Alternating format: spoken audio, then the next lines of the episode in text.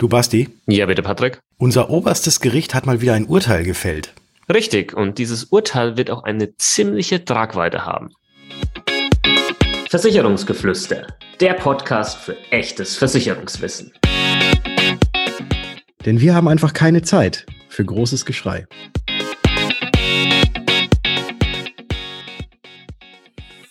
Hallo und herzlich willkommen in einer neuen Ausgabe des Versicherungsgeflüster Podcasts. Mein Name ist Bastian von Versicherung mit Kopf und natürlich auch heute wieder mit dabei der liebe Patrick von Was ist Versicherung? Servus Patrick. Servus Basti und hallo liebe Zuhörerinnen und Zuhörer.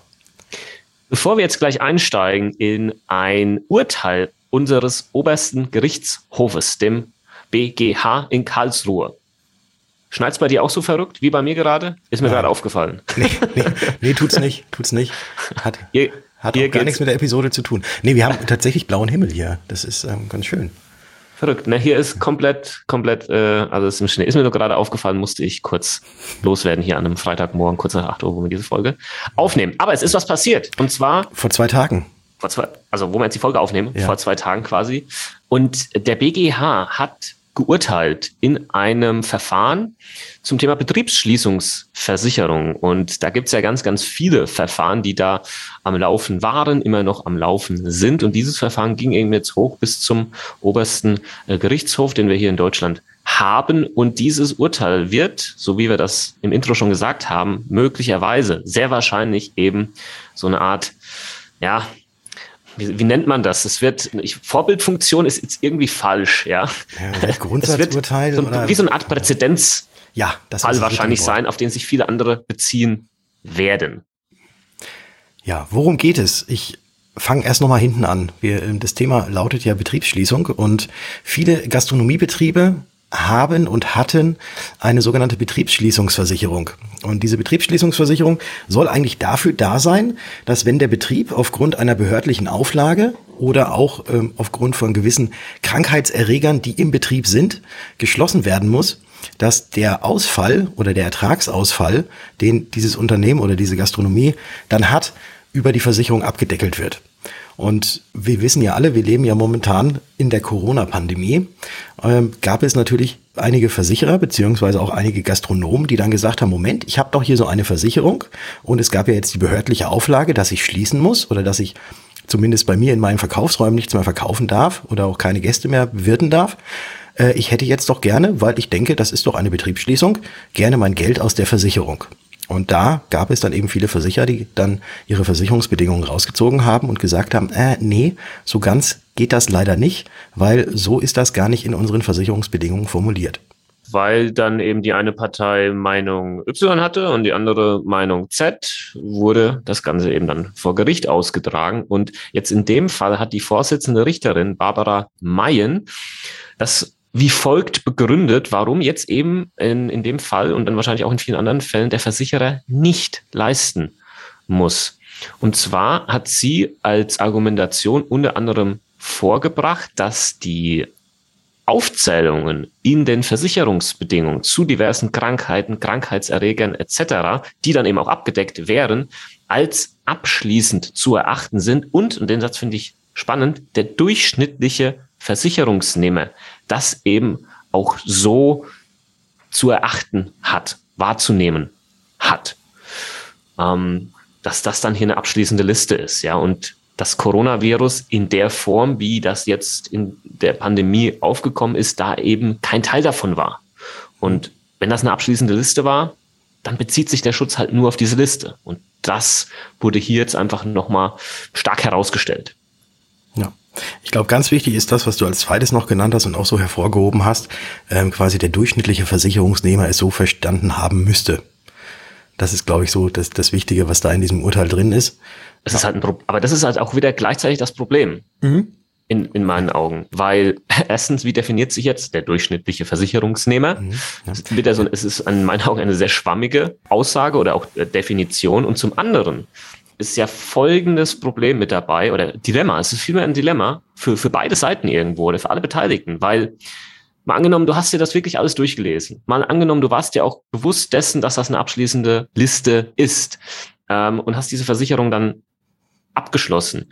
Haben wir ja trotzdem irgendwo das Problem, dass niemand auch diese Voraussicht hatte und wahrscheinlich auch gar nicht haben konnte, dass da vielleicht auch mal eine Pandemie kommen kann, die da eben nicht in dieser Liste drin steht und das dann halt nicht versichert ist. Ja, also ich glaube nicht, dass ich, ich würde mich jetzt mal aus dem Fenster lehnen und ich sage, dass keiner, keiner dieser knapp, ich glaube, ein paar Zehntausend, weil so viele haben nämlich so eine Versicherung gar nicht abgeschlossen, von denen die eine abschließen könnten oder sollten, äh, die die eine abgeschlossen haben, haben das in dem Bewusstsein gemacht, dass, ja, ist schon klar, dass da dann Pandemien, die noch nicht bekannt sind, dann nicht mit versichert sind. Da würde ich mich aus dem Fenster da lehnen und sagen, kein einziger von denen hatte dieses Bewusstsein.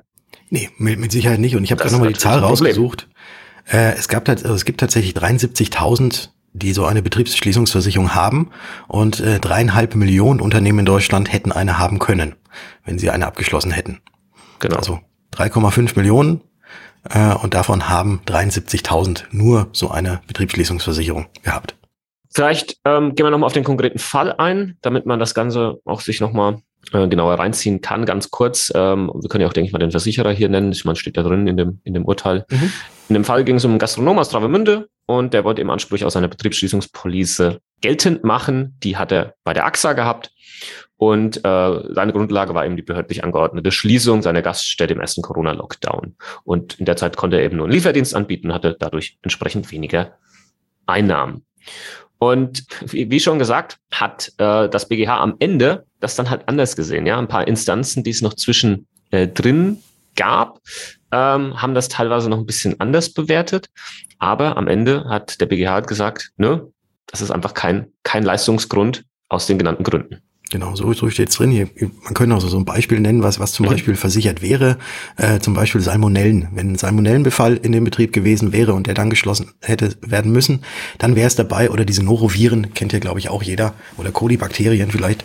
Ähm, die wär, waren damit in der Aufzählung drin. Und wenn aus diesem Grund der Gastronom hätte schließen müssen, dann wäre das Ganze auch versichert gewesen.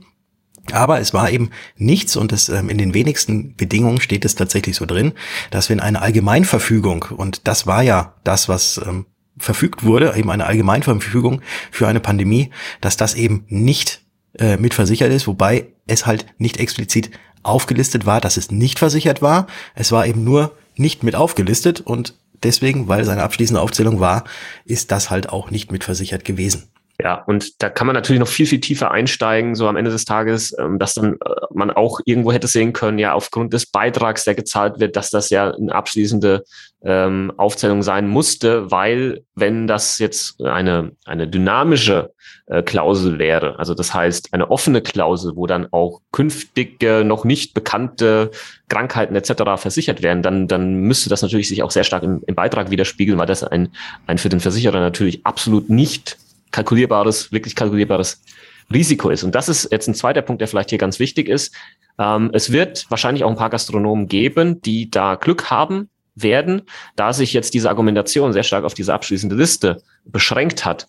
Es eben aber auch Klauseln gibt, wo eben diese, diese Liste nicht abschließend ist. Ja, wie gerade eben schon erwähnt, dynamische Klauseln mhm. kann man das dann nennen, ähm, wo die Leute dann wahrscheinlich dann doch einen Anspruch auf Versicherungsleistung haben könnten. So sagt das zumindest ähm, Mark Wilhelm, Fachanwalt für Versicherungsrecht, den ich jetzt gerade mal so ein bisschen hier zitiert habe. Was lehrt uns das Ganze? Also man muss ja auch immer irgend, irgendwas da versuchen rauszuziehen aus, aus den Urteilen und ähm, vielleicht auch so selber umzumünzen auf einen selbst, äh, auf was man denn jetzt künftig vielleicht auch bei Versicherung achten sollte und achten müsste. Ich würde jetzt zwei Dinge, würde ich da jetzt äh, einfach mal aufführen und dann darfst du gerne deinen Senf auch noch mit dazugeben, Basti.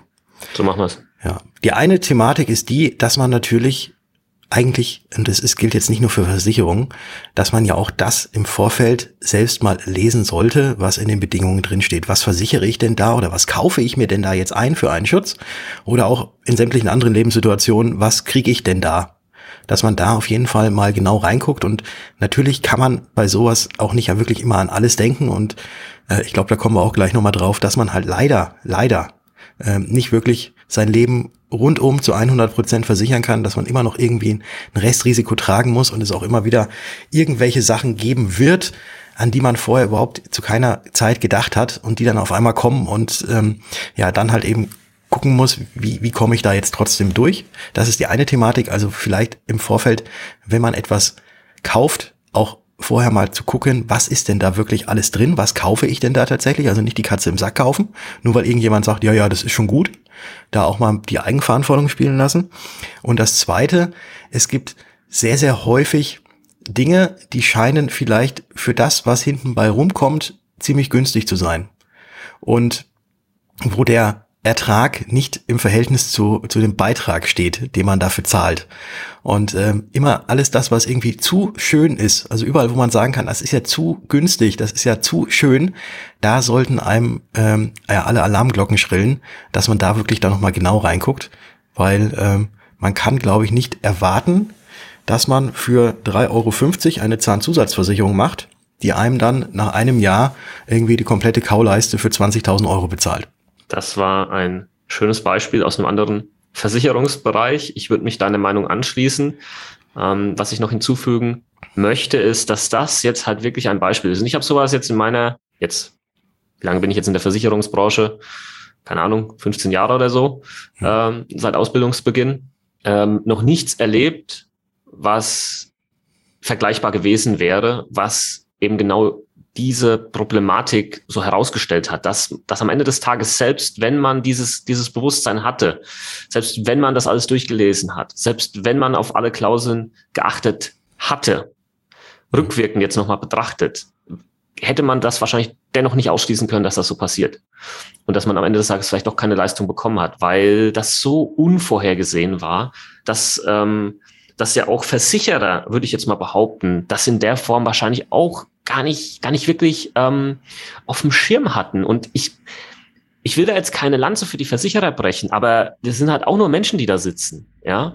Und da, kann, da hat niemand eine Glaskugel und kann irgendwie was vorhersehen. Und deswegen darf es halt auch nicht sein, dass dann am Ende des Tages äh, man einfach wieder mit der Keule kommt und sagt, ja, war ja klar, dass der Versicherer wieder nicht leistet.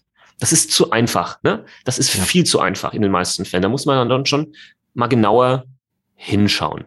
Aber, ähm, und das abschließend, was das halt natürlich auch gezeigt hat, war dieses massive Problem, was wir nicht nur jetzt in dem Bereich haben, sondern bei ganz, ganz, ganz vielen anderen Versicherungen auch, eine Nicht-Eindeutigkeit von Versicherungsbedingungen. Der GDV, also der Gesamtverband der deutschen Versicherungswirtschaft, hat im Dezember 2020 jetzt genau für diese Betriebsschließungspolicen Musterbedingungen herausgegeben, damit ähm, es da dann eben eine neue Eindeutigkeit gibt, dass eben nicht versichert ist, ja, wenn Betriebe flächendeckend per Allgemeinverfügung geschlossen werden. Dass es hier zumindest eine ganz klare Linie gibt.